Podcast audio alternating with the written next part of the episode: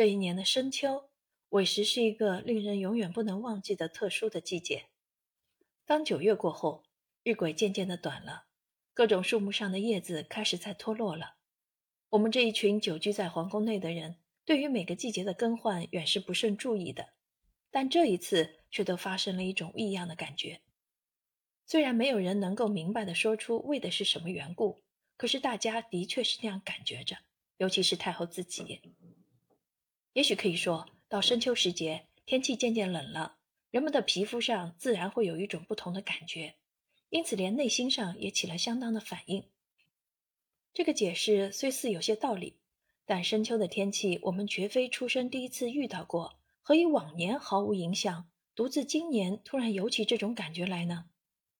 而且这种感觉的刺激性非常的尖锐，竟使我们终日惴惴然，好像大患难、大恐怖。不久便要临头的样子。然而，个人也只是这样暗暗担心而已，谁也不敢在言语上有所表示。直到这件事发生，我们才知道我们的心计竟是最灵验的预兆。这件事究竟如何开场的呢？我到事后才追忆出来。上院的花木中，木兰即玉兰，原算不得什么奇异的名种。但也有好几十株培植着，每逢初夏时，总得开放出许多花朵来。只因它们并没有怎样的特色，所以我们也向不注意。到了深秋时节，我们是更不会轻易向它们看一眼了。但事后想来，我们每天总得在园内来来往往的游玩好半晌，既有了那样的奇事，何以竟会一个人都看不见呢？老实说，如岂不是宫内有着这么一个？万事必报太后的习惯，我们或许始终不会知道呢。原来宫内有一种习惯，无论一件怎样琐细的事，看来分明是一毫不值得注意的，都是要启奏太后。因为太后的心思似乎有些和别人不同，她往往要把一件偶尔发生的极微细的事情看得十分重大。天气已是深秋了，突然在某一株玉兰树上开出了朵鲜花来。我们都不曾注意到，但终于给一个当园丁的太监首先发现了。他知道这是一件非报告不可的事情，但他同时却又捏着一把冷汗，险些吓得不敢去报告。因为他们当太监的人地位既低，知识又浅，怎能预先料到这个消息奏上去之后，对于他们自己将会发生什么影响呢？也许碰得不巧，竟会叫他糊里糊涂的受一场大罪，而实际上。他自己却没有半些错处，待到太后后来再醒悟，也来不及了。可是利害虽难预料，这件事却无论如何总得去奏明的。这些情形都是我后来才知道的。这个园丁经过了好半晌的迟疑，便决意把这件异事先去告诉那总管太监李莲英。不知道老佛爷今天可高兴不高兴呢？他先向李莲英试探着：“你为什么要问这个？告诉你，今天他老人家正在最不高兴的头上呢。”李莲英很倨傲的说：“如其你们有什么事情要启奏的话，谁也保不定他着恼不着恼。”是。您您说的是对的，我也不知道我去把这件事情奏明之后挨打还是挨骂，但我不敢不奏啊。那园丁哭丧着脸说道：“如其我今天不去奏明，明天给他老人家发现了，那我的脑袋可还保得住吗？”哼，倒真是有你的。可是你上去回明之后。说不定就会把他老人家弄恼了，那你的头还是免不掉要斩下来的。李莲英仿佛是很得意似的冷笑着。这个人原是一个心肠最毒、毫无人性的东西。他仗着太后的宠幸，哪里肯把这些小太监当做人？每次逢到哪一个太监或宫女触怒了太后，给太后吩咐拖出去拷打的时候，李莲英老是露出一种心中暗快的神色，如其太后要把什么人押去砍头，他就格外的高兴了。如今你就先告诉我吧，你要打算去奏明的是什么事儿啊？其实那园丁已是吓得面无人色了，他听李莲英的口气不对，很想就此缩住了嘴，不再说下去了。可是他自己也知道，已经说的太多了，绝对不用想再缩回去了。即使他真个就此缩住不说，李莲英也一定会用私刑来拷打他，逼他说出真情来。于是，那园丁便硬着头皮，在极度恐慌的情绪中，战战兢兢地说道：“呃，有有有一只玉兰花花开了。什么？在这种快要交冬的深秋，玉兰还会开花吗？”连李莲英也觉得诧异起来了。这是哪来的话呢？好几个月以前，所有的玉兰花不都全枯谢了吗？怎么又会开起来了呢？是是真的，突然有一株木兰就开了。究究究究竟是什么缘故？我也不知道。这可说是我生平所不曾听到过的奇闻呐，实在是很诧异的，并并且。还还还是一种不祥之兆呢。嗯，你这话我可又听不懂了。怎么是不祥呢？因因为因为在几几几个月以前，他们所开开开的话是名分上应开的花，所以呢开的很多，而如今呢，却只有。一株树上开花，开的花又只有一一一一朵。您您老人家可明白吗？一株已开过许多日子花的树树上，重复又孤零零的开出一一一朵花来，这这就不免，这不不不免带带些。妖气了。说到这个“妖”字，那园丁的声音已沙哑的几乎听不清楚了。李莲英问明了这事的原委，也立即感觉到踌躇起来。他就默默的盘算着，因为他已相信那园丁的话是对的了。在深秋的时候，孤零零的开出一朵玉兰花来，的确是一种不祥的妖异。可是他又知道太后是一个迷信最深的人。平时那样的注意着选吉日、挑吉时，恨不得处处看见喜字、寿字，时时听到祝文或颂语。像这样显然预示不祥的消息传去给他听了，真不知要引起他多少的烦恼呢。于是轮到李莲英自己弹琵琶了。然而他毕竟是一个工于手段的老奸巨猾，稍稍踌躇了一会儿，便已胸有成竹了。即使真有这样的奇事，我当然要你转奏老佛爷的。他向那园丁说道：“此刻没你的事儿了，快回去，小心候着吧。待太后要问你，我再派人来传唤就是了。这还是早上八九点钟呢，太后还在梳妆更衣，快要准备出去上朝了。我也在旁随侍着。”突然，李莲英匆匆地走进来，我们这许多人便一齐旋过头去，将我们的视线集中在他的脸上。他那一张阴沉奸恶的鬼脸，原是顶可厌的，然而是终年不变，从没有什么喜怒的表示，使人家一些不能窥见他的心事。唯有在旁人给太后苛责或拷打，甚至流血、绞绝、斩首的当儿，他那脸上才有一丝笑容。原来他是天下第一个幸灾乐祸的东西，好像除此以外，便无一足以动他的心了。所以他的脸上是从没有什么表情的。可是这一天，他却毕竟也受了那朵玉兰花的刺激，在脸上很显明的露出了一种惊疑慌张的神色，使人们个个都觉得诧异起来。太后自然也瞧到李莲英那副尴尬相了，并且她也知道事情必然不妙。因就跟着变了颜色。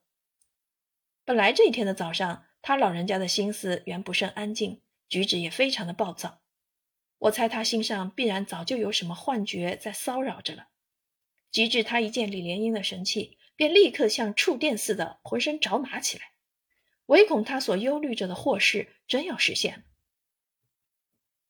李莲英却还立自镇定，依旧慢慢的把双膝跪降下去，向太后照例的叩头请安。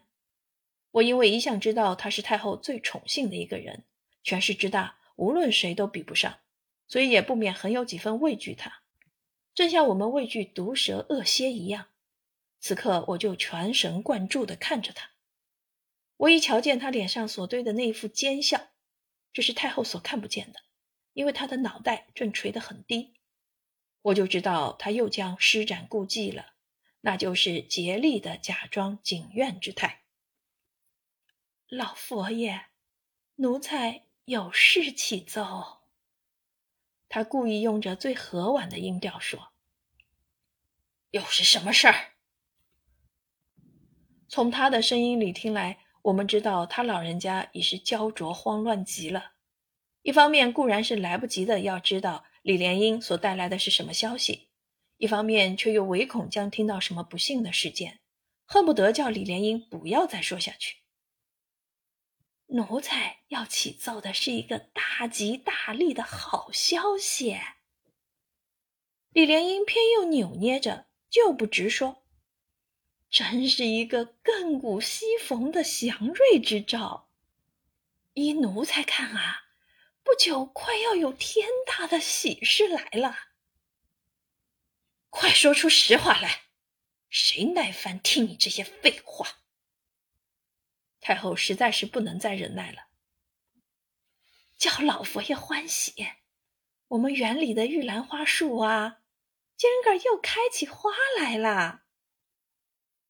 我那时正站在太后的近身，很清楚的瞧见她听了李莲英的话，双肩便突然一耸，差不多就要把身体从座上跳起来的样子。我不由也连带的吃了一惊，因为我虽然知道深秋不是樱开玉兰花的季节，但我却不懂得什么是祥兆，什么是凶兆。所在太后那样的大受震惊，只使我有些莫名其妙。于是我就平声吸气的用心听着。怎样？那些玉兰树竟又开起花来了吗？快把详细的情形说出来！我瞧你这样吞吞吐吐的，分明还不曾完全把实话说出来呢。如今给我快说，快说！回太后，奴才怎敢不说实话？为师全是真的。方才有一个园丁来说啊，那里确有一朵玉兰花已经开放了。只是一朵吗？是的，老佛爷。据说那是这园子里啊一棵最老的玉兰树，今儿啊已有一朵极完整的鲜花盛放着呢。这真是亘古稀逢的奇事啊！可不必再用奴才饶舌，谁也能知道是大吉大利的祥瑞啦。李莲英竟是满口的嚷着吉利祥瑞，可是我们的太后却已早就惊呆了。他的脸色霎时便变成灰白，心里似乎想说什么话，却只见他的嘴唇在那里不住的张合半上，不听见有什么声音发出来。在这四五分钟的时间里，他的年龄竟像寒暑表一般的突然增加了十来岁的光景。我们还可以很清楚的看见他那按在前胸上的一只手的五个指头，因受惊过度在缩缩的抖着。我们那一班伺候他的人，除掉李莲英以外，谁都不明白是什么缘故，更不知道应该如何给他劝解，便只能让他一个独自默默的忧虑着他自己想象中听之任之快要临头的大祸了。胡说！隔了好一会儿，他才说道：“不许胡说！这分明是个坏透了的凶兆，你想瞒过谁？”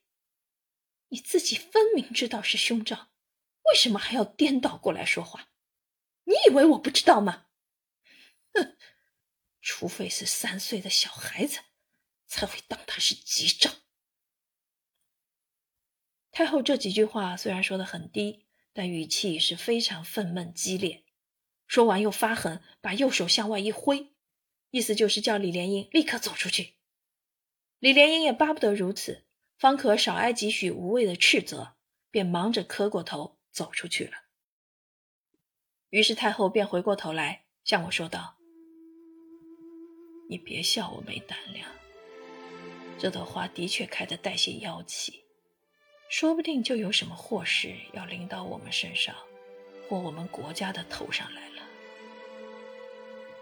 他用着一种耳语似的声音向我说着，态度是依旧非常郑重，两道眉毛差不多要打成一个结子了。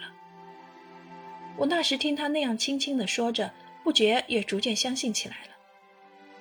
我自己原是绝对不信什么吉兆凶兆的，他的话也并不能改变我的信仰。只因我追随他老人家已有了这么许多的日子，早就深深地体验到他所拥有的权势是如何的伟大了。他既拥有着这样大的权势，竟负如此深切地迷信着吉兆和凶兆，那么为了那一朵玉兰花而使他自己去制造出一个祸患来，岂是不可能的事？所以太后是因迷信预兆而忧虑有祸患临头，我乃是因迷信他老人家的权势。而唯恐真有什么祸患，虽然同样是忧虑，但心里是个别的。有一件事，你可还记得吗？几年之前，太后为着要坚我的信心，并说明他自己的忧虑绝非无谓的忧虑起见，又继续给我说道：突然有一天的傍晚，天上起了一层雪一般的红云，几乎把京城附近几百里地方。全照出了，当时大家就觉得很惊慌。后来不是又在天上发现了一颗彗星吗？因此人心分外慌乱，到处可以听到许多谣言。因为俗语称彗星为扫帚星，乃是一个最不祥的星象。在家又有满天的红云，那是更非好兆了。我们自然也很忧虑，唯恐将有什么祸患发生。然而，任你事事谨慎，正不忘举，那一年终于叫我们让日本打了个大败仗，丧失失地不算，且又赔了不少的银子出去。红云和彗星的凶兆毕竟是应验了。如今这一朵不该开的玉兰花，真不知道又要把我们怎样作弄呢？他说的时候，真有万分诚恳的态度。人只要见了他这种态度，便不由他不信了。而迷信最深的还是他老人家自己。